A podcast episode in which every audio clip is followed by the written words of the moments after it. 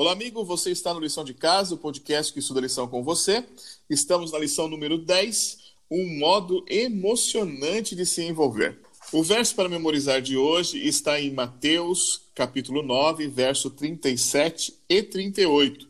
E diz ali: E então se dirigiu aos seus discípulos. A seara, na verdade, é grande, mas os trabalhadores são poucos. Rogai, pois, ao Senhor da seara que mande trabalhadores para a sua seara. Dizem então por aí que a união faz a força, e em certo sentido isso é verdade. Deus nos criou para vivermos em comunhão. Somos seres sociais. Tudo em comunhão fica mais fácil. Você consegue fazer mais coisas, ir mais longe, né? Quando você está acompanhado de pessoas. E nessa semana, nós vamos enfocar os fundamentos bíblicos para a vida em comunidade e eu quero convidar você a fazer parte desta conversa conosco. Para isso, nós temos o professor Davi, pastor ali na cidade de Camacuã. Também temos o pastor Júnior Novaes, pastor lá na fronteira de Santana do Livramento ali, e as cidades ali que fazem fronteira com o Uruguai. E nós temos também o pastor Everton Santo, pastor aqui em Porto Alegre, no bairro Nonoai. Eu já adianto que eles estão assim bem eufóricos hoje com o tema, eles estão contentes em poder conversar sobre esse assunto. E eu, antes deles começarem aí se apresentarem, eu quero já deixar minha frase aqui. E é um texto de Provérbios 27, verso 17. Assim como o ferro afia o ferro, o homem afia o seu companheiro. E aí, amigo Júnior? Olá, queridos ouvintes. Nós estamos muito felizes de, estar aqui, de estarmos aqui com vocês. A frase que eu deixo é a seguinte: Quando se pensa no corpo, cada membro tem sua função. Não há espectadores Bem-vindo, amigo Everton. Tudo bem com vocês aí? Opa, tudo tranquilo, Douglas. Olá, amigos. Queremos saudar todos que nos acompanham em mais um podcast da lição da Escola Sabatina. E eu quero colocar aqui como frase de destaque para nós pensarmos na temática dessa semana: a igreja não tem uma missão, a missão tem uma igreja. Oh, puxa vida, hein? Professor Davi, bem-vindo, amigo. Olá, amigos. É um prazer estar com vocês mais uma semana. Muito obrigado pela sua companhia de sempre. Obrigado também aos amigos aí por, por esta companhia que vamos é, desenvolver a lição nessa semana. Eu acredito que vai ser muito bom. E eu quero deixar uma frase aqui para a gente pensar, é, baseado lá no texto de Lucas, capítulo 5, verso 39, um comentário que diz o seguinte: Quem está satisfeito com o velho legalismo não se interessa pelas novidades do reino.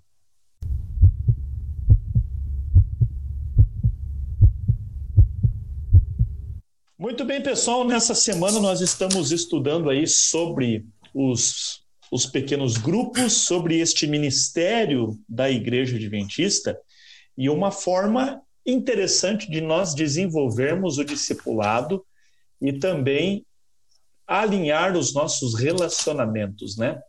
E com certeza a vida em, comunidade ela é muito melhor e nós somos seres sociáveis, como já foi dito aqui. Bem, quando nós voltamos lá no Gênesis, nós percebemos que Deus nos fez para vivermos em sociedade, para vivermos em família e compartilhando as nossas experiências e, a, e essa interação social.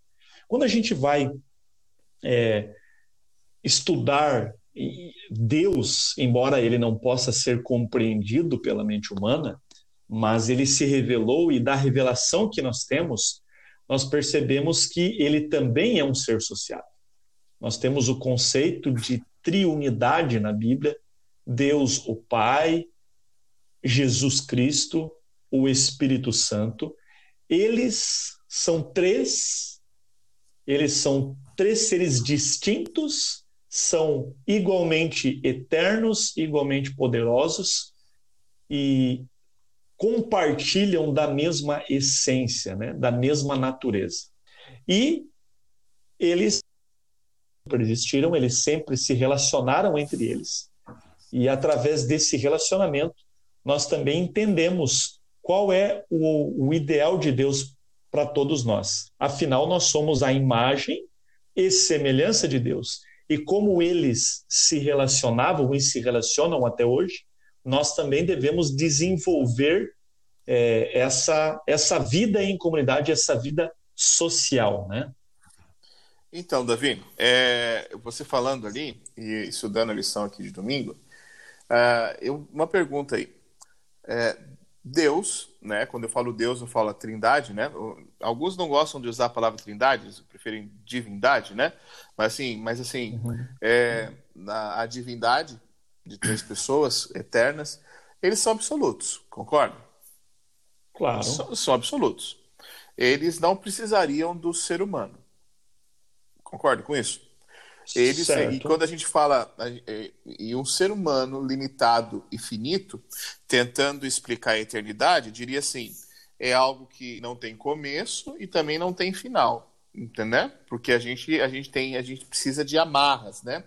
Para delimitar Sim. começo e fim, mas a gente falaria assim: é algo que não tem começo, não tem final. Então, desde do, dos primórdios da eternidade, vamos, entenda assim, eu estou fazendo uma figuração, né? Deus é absoluto. A divindade é absoluta. Sim. Por que ele precisou criar o ser humano? Na verdade, eu, eu penso, é, e os colegas podem contribuir também, eu entendo que Deus não precisou criar o ser humano. Mas Deus cria o ser humano para compartilhar o seu amor. Certo? Ele não precisa. Mas veja, é, além da Bíblia dizer que Deus é eterno, que Deus é poderoso, que Deus é, tem tantos atributos inigualáveis, né? A Bíblia também diz que Deus é amor. E isso é interessante. Deus ele não tem amor. Deus é o próprio amor personificado. Então, se a essência dele é amor, é, esse, e a gente entende que esse amor é tão grande que ele extravasa. Certo? Então, eu, eu lembro que. Então, Deus cria o ser humano para amá-lo e para compartilhar os seus atributos, a sua imagem e semelhança, como a gente vê desde o Gênesis, né? Então, eu não creio que ele precisava, não creio realmente que ele precisava, mas ele cria como um ato de amor também. É, eu, eu lembro que nós conversamos a primeira vez sobre esse assunto, é, quando você ainda estava lá em São Gabriel, numa visita que a gente, que a gente fez ali. E nós, nós conversando ali, a gente, depois de alguns minutos conversando sobre isso, a gente chegou num consenso de que, assim, Deus, ele, ele não precisava realmente, mas ele tinha tanto amor que ele quis compartilhar desse amor com o ser humano. Então, assim, a, a, o princípio da comunidade divina é, é isso, né? Deus, ele precisava uhum. tanto amar que ele nos criou para poder demonstrar o seu amor por nós, né? E é essa a base Exato. de toda a comunidade, né? É o amor. Sim. Assim como, e é interessante essa, essa ideia que você trouxe para gente, para a gente pensar, é, Deus também não precisa da gente na missão, né? Deus não precisaria de uma não. igreja, Deus não precisaria de um povo para pregar o evangelho. Imagina só um anjo que aquele anjo, o Gabriel, que foi falar com Daniel, lembram da história, Daniel 9? Ele começa a orar, antes dele terminar a oração, o anjo já chegou. Imagina esse anjo voando nessa velocidade supersônica, né? quase a velocidade da luz aí. Olha o poder que ele teria para pregar o evangelho. Mas Deus escolheu na sua sabedoria, no seu infinito amor e misericórdia, ele nos escolheu como embaixadores do seu reino, né? Então, é, você percebe que Deus não precisa do ser humano, mas ele conta com o ser humano. E isso é o mais, isso para mim é o mais bonito de tudo, né? A gente, nós pobres pecadores, fazendo parte de uma missão e de uma ação divina. Isso é tremendamente bonito e expressa o amor de Deus em magnitudes tremendas, né? É, já Agora, que você já está viajando nesse ponto aqui, deixa eu fazer um acréscimo, então, porque assim, é, você falou da missão, né? E eu lembro, eu lembro de uma citação que eu acho que é de Ellen White agora, não me pergunte aonde, tá? Que já faz, isso aí eu não vou, não vou te, te responder agora, mas é, que, ela, que ela diz o seguinte, que os anjos anseiam saber de nós é, qual é o sentimento ou qual é, é a, a, é, a, emoção, eu não sei dizer, né? eu não lembro a palavra Sim. exata que ela usa, mas da conversão, né? de você ser perdoado, né? é, qual é o sentimento de você sentir o tamanho amor de Deus né? nesse, nesse processo de ser perdoado, ser absolvido, ser né? justificado por Cristo. Então, assim, é, os anjos, eles, é, eles anseiam saber como que é ser amado de tal maneira como o ser humano é por Deus. Sim. Então, assim, a base da comunidade divina, e também tem que ser humana, é baseada em amor. Você escolhe amar seus, seus parentes, você a, a, a, escolhe amar os seus amigos, você escolhe amar com quem você se relaciona. Você não se relaciona com quem você não gosta. Você se relaciona com quem com você certeza. ama. Né?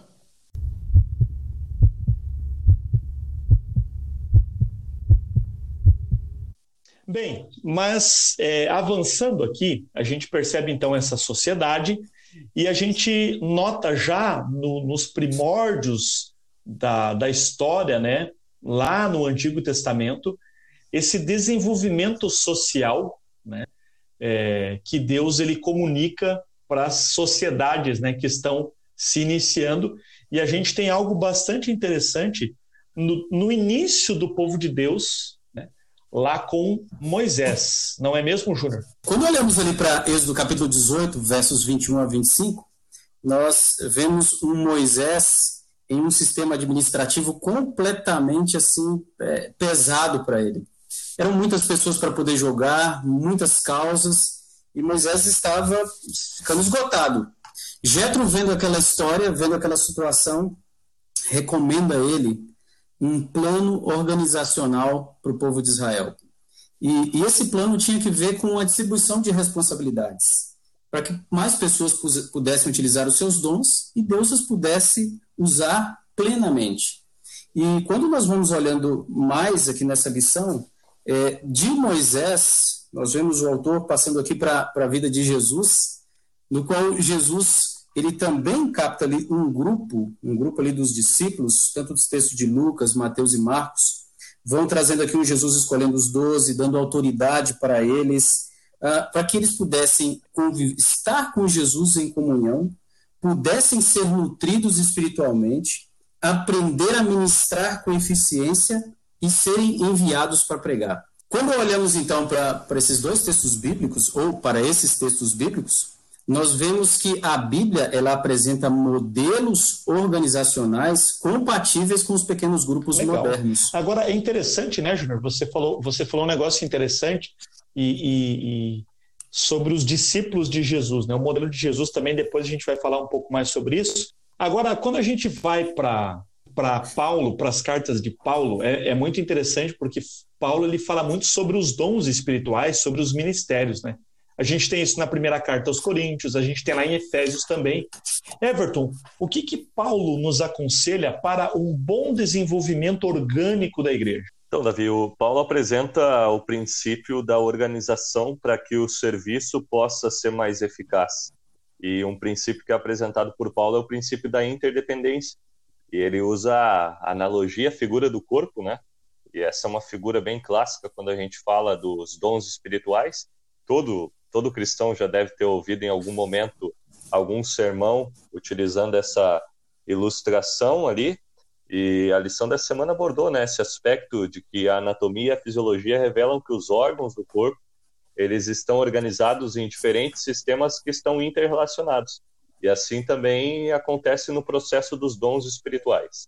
Há dons diversos, há uma diversidade, uma pluralidade de dons, mas o propósito desses dons são o mesmo que a igreja possa cumprir a missão para a qual ela foi trazida à existência, né? Então, por isso que eu falei no princípio ali que, que a igreja não tem uma missão, a missão tem uma igreja. Deus traz a igreja à existência para que a missão de Deus possa ser cumprida. E a missão de Deus é proclamar o evangelho e fazer com que essa verdade possa ser conhecida. E assim a diversidade de dons ela vai ser importante, porque alguns terão o dom da pregação, outros terão o dom da música, outros terão o dom de fazer uma amizade, de através da amizade levar alguém a Cristo, e assim há dons diversos, né? não só nos ministérios que são oficiais, talvez na sua igreja local, mas você pode descobrir daqui a pouco um dom que ainda não exista um ministério na sua igreja, você pode desenvolver então o um ministério nessa área, né? Por exemplo, aí uh, aqui no distrito e aí também, né, Davi, nós temos o Seven Bikers, por exemplo, é um é um ministério aí para quem gosta de pedalar, Sim. unir uma atividade aí de, enfim, exercício físico, vida saudável também para aproximar pessoas que têm empatia por esse exercício e assim uh, fazer uma amizade até que a gente possa, com intencionalidade, levá-las a Cristo. E um segundo aspecto da, da lição aqui que eu gostaria de destacar é a importância da vida em comunidade também, né? Um princípio para que haja uma multiplicação, um crescimento. Ellen White coloca ali esse princípio, e talvez esse seja o principal texto-chave do espírito de profecia, que é citado na lição dessa semana. E em 1900, Ellen White ela volta da Austrália para os Estados Unidos e ela vai agora viver em Elmshaven.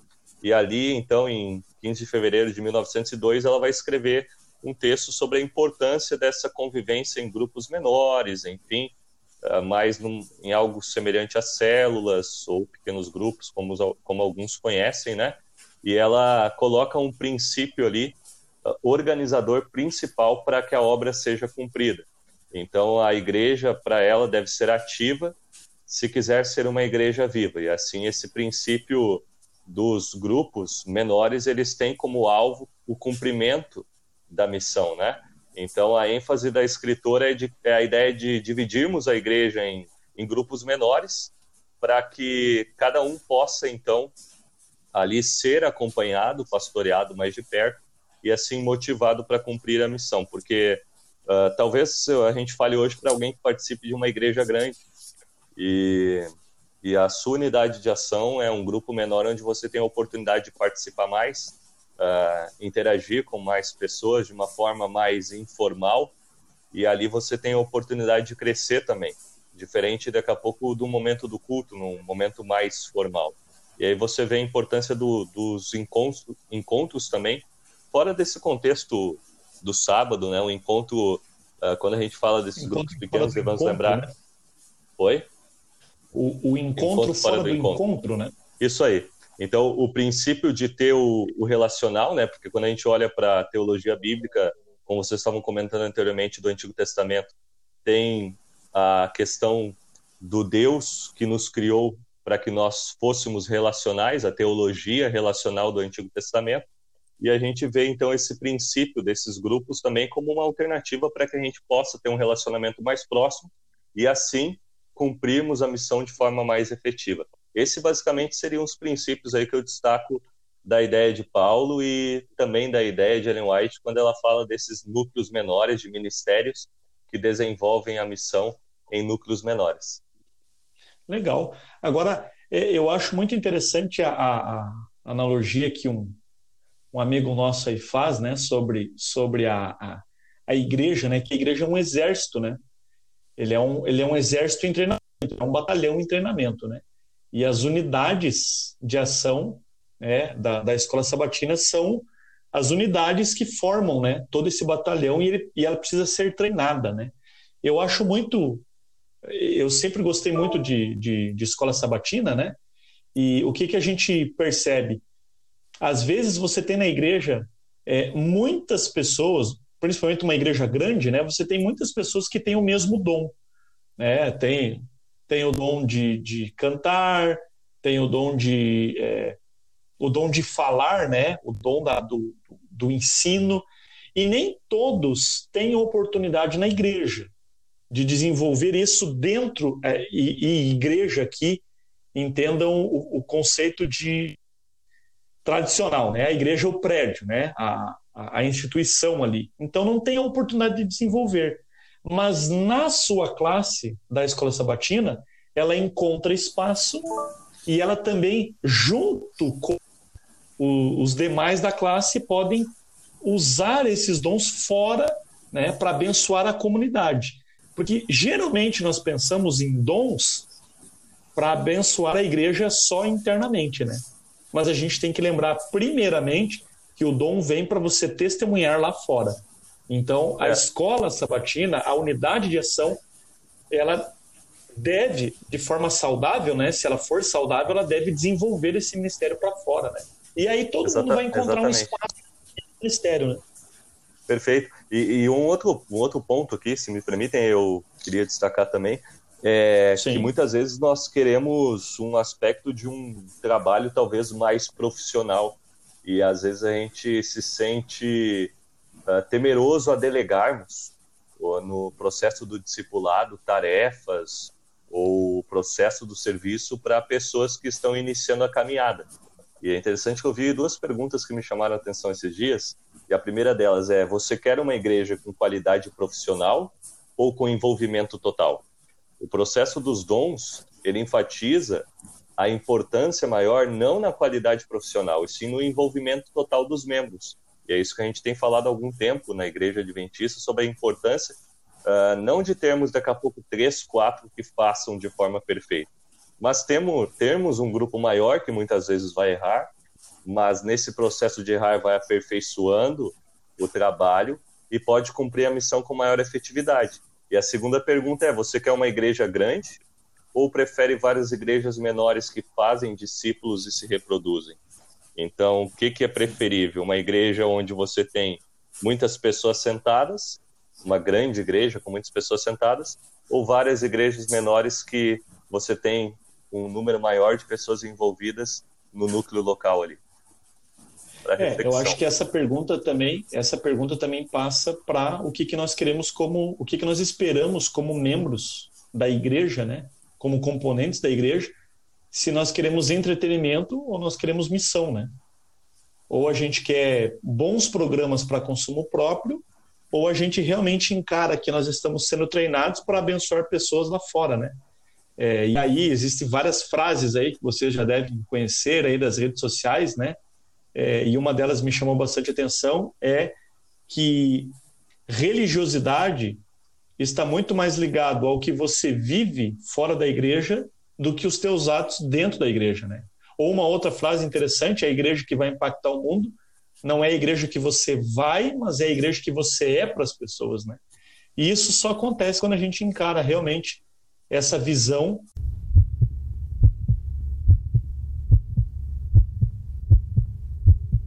Agora, nós temos exemplos também dentro do Novo Testamento ali, é, com os discípulos, nós temos ali é, o exemplo do desenvolvimento de, da igreja em comunidade, primeiramente em comunidades pequenas, que depois vão cumprindo a missão e vai se multiplicando, não é mesmo, Júnior? Como é que, como é que funcionou é, a igreja nesses primórdios? Como é que foi o desenvolvimento da igreja?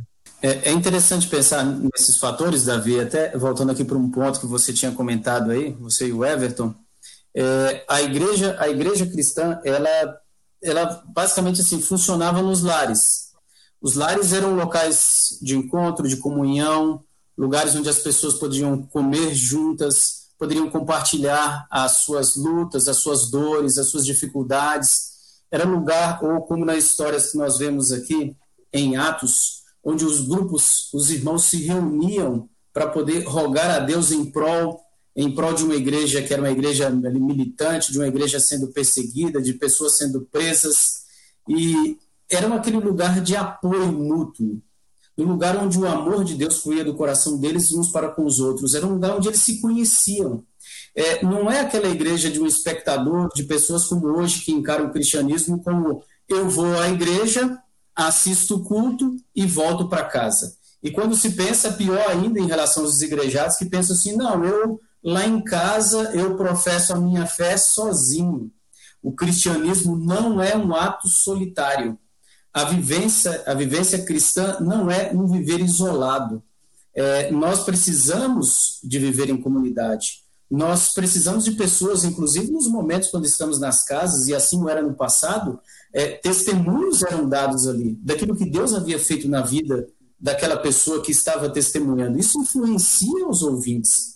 A igreja cristã, ela nasce tendo como base a vida de um Cristo que veio para poder é, dar a vida, para poder salvar o mundo que estava afastado de Deus, para poder reconciliar, reconciliar a humanidade com o seu Salvador. E quando nós vemos esse modelo passando para a vida dos próprios apóstolos, o sentido de Cristo é é uma comunhão que eles deveriam ter com o Senhor, uma comunhão uns com os outros e dessa forma fortalecerem-se, permitirem que Cristo conduza a vida deles e que eles fossem resgatar outras pessoas. Então, os lares, as casas, lugares onde eles se reuniam regularmente, era lugar de oração, lugar de comunhão, lugar de estudo da palavra, lugar de testemunho e um lugar onde essas pessoas elas poderiam ser treinadas, serem capacitadas para testemunhar do reino, aonde quer que eles estivessem. Era um lugar onde eles eram potencializavam então a vida deles, onde o Senhor os fazia de fato enviados, apóstolos, mensageiros.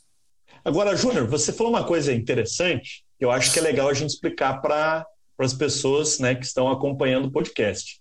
É, algumas pessoas podem ler os textos do Novo Testamento, da igreja que se reunia em casa, e imaginar que este foi um modelo prescrito por Jesus, né? Mas, na verdade, não foi estudando, a gente percebe que isso era uma questão circunstancial, né? A gente tem que lembrar, por exemplo, que os discípulos, no começo, todos aqueles que aceitaram a Jesus foram expulsos das sinagogas, né? Mas ir ao templo. Exatamente. E agora, vão para onde? Né? Não pode ir para a sinagoga. Nas casas.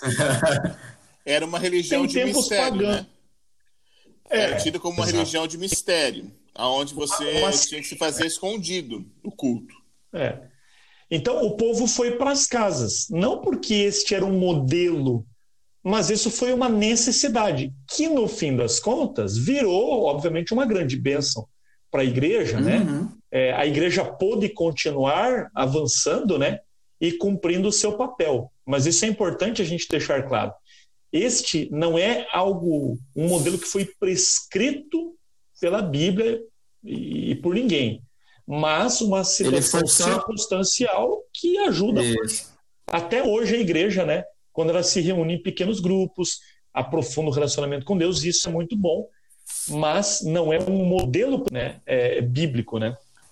Exatamente. Quando nós olhamos isso, ah, você poderia estar falando dessa diferença entre o prescritivo e o descritivo, né?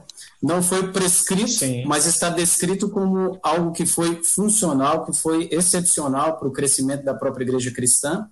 E assim como hoje, em meio às necessidades que temos como igreja, das dificuldades que ah, ah, estão diante de nós, veja que nesse período de pandemia, o quanto que nós nos adaptamos por causa das necessidades que nós temos para esse tempo.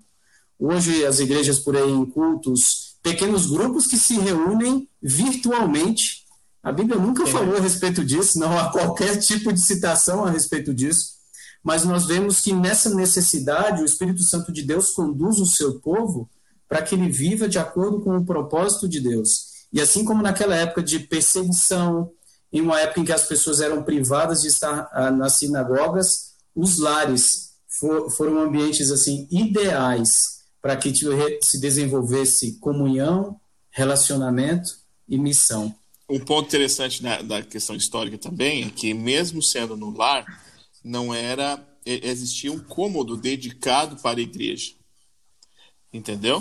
Sim. Então, assim, a gente fala assim, quando a gente fala nessa questão de reunião, coinonia, né, como, como alguns antigos chamam, Sim. pequeno grupo, é, culto, culto, encontro fora do encontro e tal, a gente fala assim, é na nossa sala de casa, na nossa cozinha, é onde você uhum. tem um espaço né, na garagem, não sei. Na, na igreja primitiva, já que a gente pode dizer assim, eles dedicavam um cômodo para a igreja. Então, assim, eles tinham um cômodo, um cômodo especial, aonde eles cultuavam ali, e aquele cômodo não era usado para outra coisa, além da igreja. Então, a gente tem que tomar, tem que tomar cuidado com essa distinção também. Sim, sim. E, e também, a, a, até você falou dessa questão é, é, dessa logística, né, esse local, a gente também tem que lembrar que é, a gente pensa hoje em pequeno grupo, né? Ah, eles se reuniam em pequenos grupos nas casas, mas não era exatamente este modelo. Primeiro, justamente por ser uma questão circunstancial. Segundo, como o Douglas falou, era, existia um cômodo dedicado para isso. E terceiro lugar, não era talvez tão pequeno assim, né? nós tínhamos ali é, locais, a, a, arqueologia já aponta para isso, é, lugares com de 30 a 50 lugares num cômodo, né? Obviamente que bem apertado, bem precário, e, e, eles tinham que colocar o máximo de pessoas possível para dentro, porque justamente não tinha uma sinagoga, não tinha um lugar próprio para isso, né? Então era um pouco diferente da visão que a gente tem hoje, mas eu acredito que o ponto central é que a igreja ela se desenvolve melhor e, e a gente pode potencializar o desenvolvimento da igreja através de grupos menores, né? Como a gente sabe né, desde que existe a, a escola sabatina, este objetivo, né, de dividir a igreja em pequenos grupos para poder potencializar não somente o estudo, mas principalmente a missão. E falando sobre missão, a gente poderia falar ainda muita coisa nesta lição, né? Tem muito assunto sobre, sobre, sobre isso.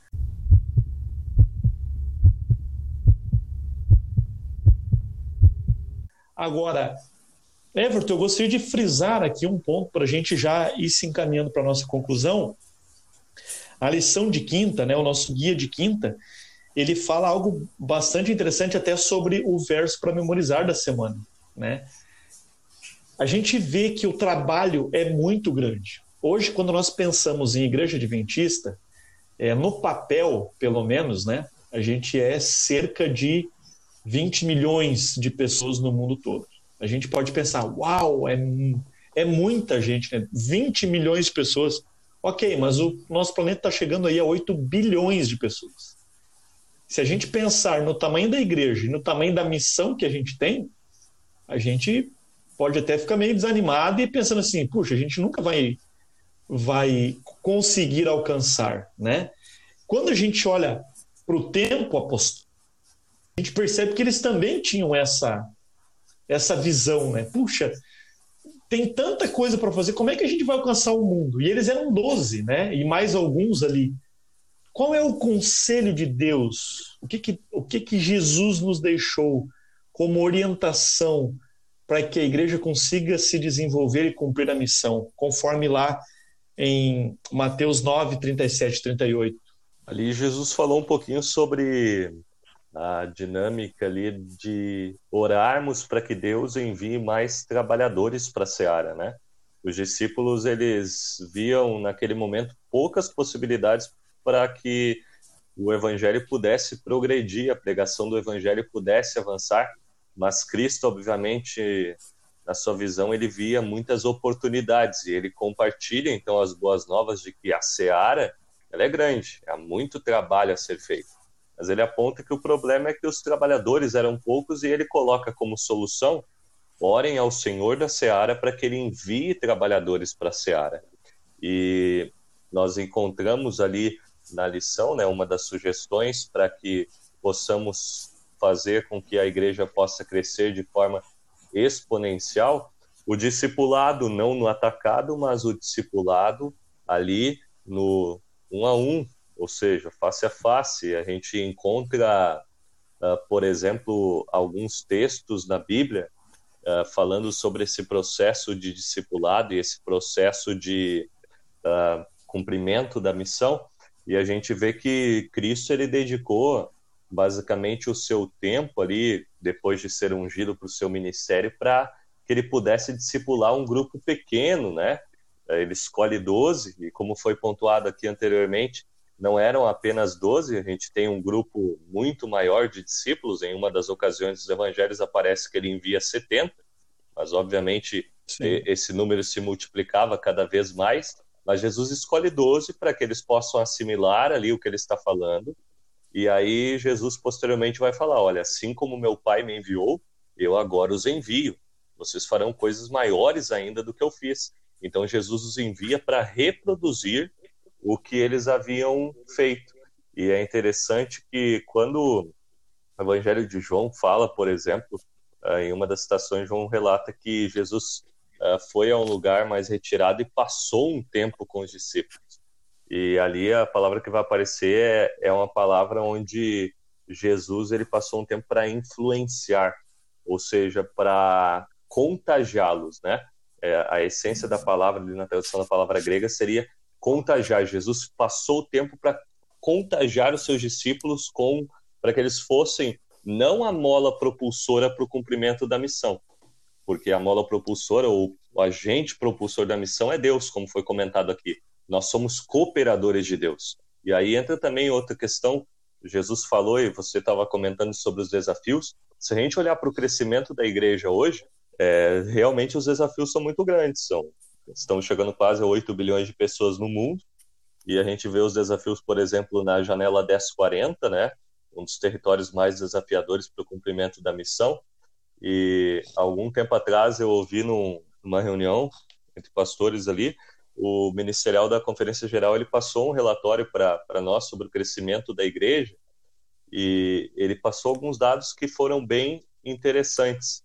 E esses dados demonstram um pouco de como a igreja tem, tem avançado nesse processo de, de levar o evangelho ao mundo e fazer com que, de fato, essa seara, que é grande, possa, enfim, ser alcançada, embora o número de trabalhadores às vezes seja reduzido, né?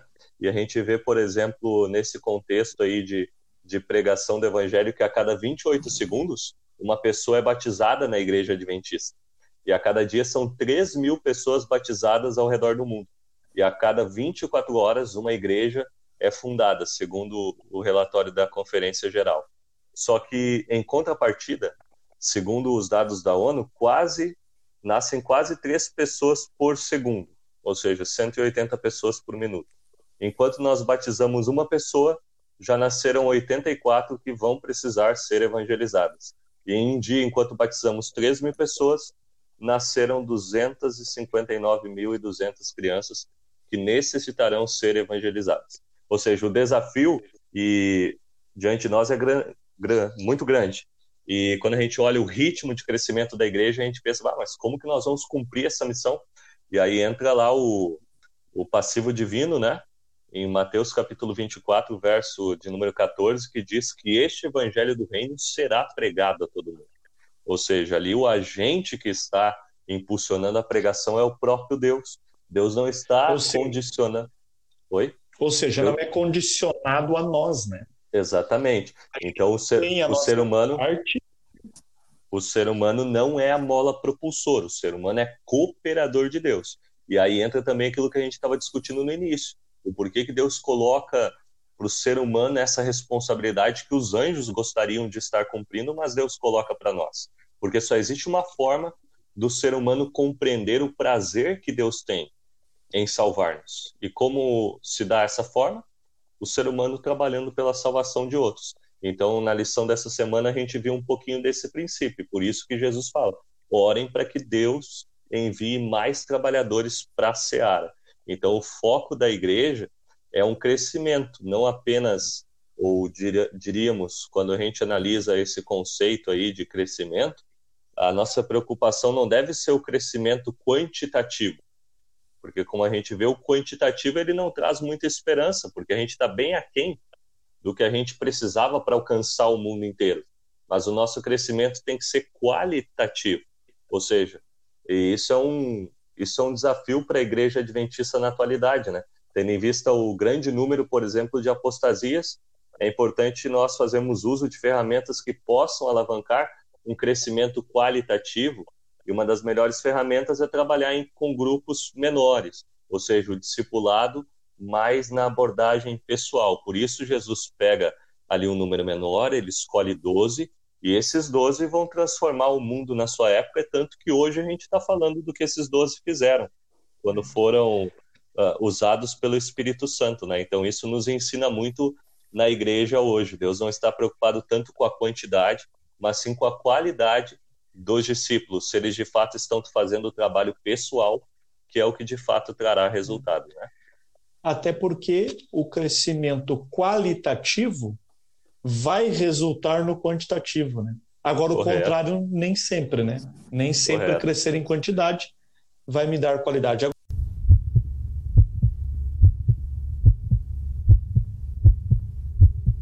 O apelo, eu acho que fica para a gente dessa lição também, para todos nós, e a motivação é talvez é, em algum momento a gente esteja até desanimando frente à grande missão que a gente tem. E eu quero desafiar você que está nos ouvindo, é, se você tem o, o seu grupo, né, o, o seu pequeno grupo, a sua unidade de ação, e você às vezes pensa, puxa, mas a gente faz tão pouco, né? Lembre que esta igreja começou assim.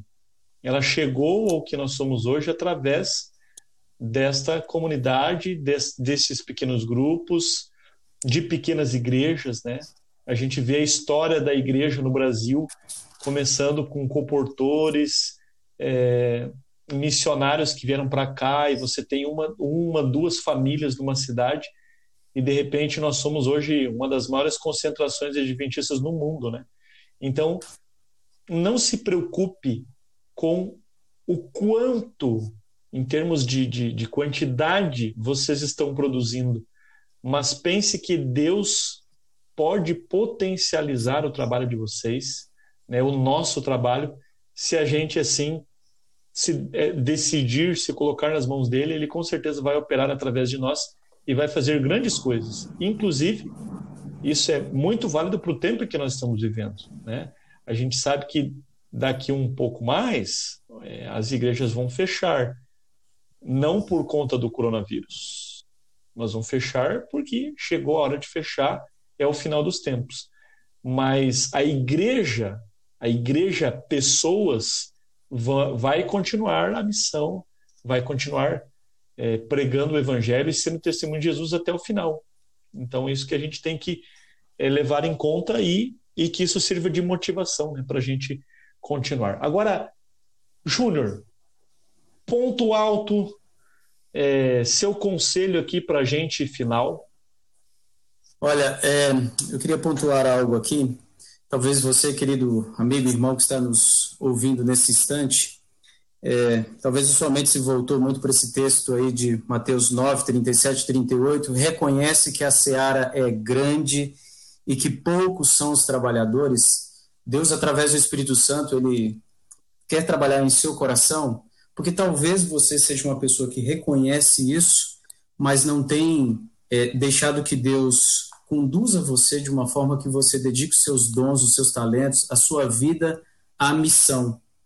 Então, talvez você seja uma pessoa que Deus quer que ore para que envie mais trabalhadores, mas que você mesmo saia com fé para poder cooperar com Deus em resposta à sua própria oração para que Deus envie mais trabalhadores. Talvez você seja mais esse trabalhador que esteja, Deus esteja chamando para poder fazer parte desta obra, para trabalhar nesta grande seara. E tem tantas coisas que você pode fazer. Davi falou aqui da comunhão com Deus. É, falo de uma forma também aqui do, do, relacionamento. Nós, como igreja, temos enfatizado bastante a questão do CRM. Você pode aí utilizar de algumas formas para que você chegue aos corações, aos corações de pessoas que estão por aí neste mundo carecendo de Deus, através de, de uma ação solidária, através de uma visita a um enfermo, através de uh, ações ainda junto com a sua igreja ou do seu pequeno grupo, de levar alimentos, roupas, dar atenção a alguém, ajudar, fazer o bem, alguma ação em amor, você pode abrir então o coração de alguém, derrubar barreiras para que você chegue com a mensagem de Deus, chegue com o evangelho. E é o que Everton vai falar em relação Bruno, à missão. Bem, nós, quando refletimos na, na missão, nós entendemos que os princípios elementar, elementares da missão eles derivam de algo que é essencial para nós, que é o exemplo que Jesus deixou. Por isso que David Bosch, que é um missiólogo, ele afirma que a missão da igreja deve ser derivada da compreensão da missão de Jesus. Então, tudo que nós falamos aqui deve estar fundamentado na missão do Salvador naquilo que ele nos deixou como exemplo. Falei aqui um pouquinho do processo de discipulado e lembre-se que fazer discípulos é mais do que um programa, é a missão da nossa vida é o que nos define. O discípulo ele é aquele que não apenas segue, mas torna outras pessoas também seguidores de Cristo. E a gente vê então esse processo tão importante e fundamental na igreja. Né? Eu havia citado o texto de João, capítulo 3, verso 22, onde diz que Jesus foi com seus discípulos para a terra da Judéia, onde passou algum tempo com eles. E esse conceito ali, a palavra grega, a palavra diatribo, né, como eu falei, é a palavra que designa ali que o passar tempo, ele passou o tempo contagiando. Que você possa dedicar tempo dedicar tempo para estar com seus amigos, dedicar tempo para envolver-se no cumprimento da missão, dedicar tempo para que Deus o habilite, para que você possa ser um instrumento para alcançar pessoas e que assim você possa dedicar tempo para passar um tempo de qualidade com Deus, um tempo de qualidade com a sua família, e isso se reflita em uma intencionalidade nos seus relacionamentos, nos seus encontros aí na sua unidade de ação. E lembre-se do que a gente falou aqui essa semana de pequeno grupo, uh, não, não existe nenhum modelo, enfim, engessado. O objetivo principal de toda ação da igreja é o cumprimento da missão. Portanto, lembre que o foco em qualquer ministério será, será levar pessoas até Jesus. Que você possa ser usado por Deus e possa ser um instrumento poderoso nas mãos do Criador.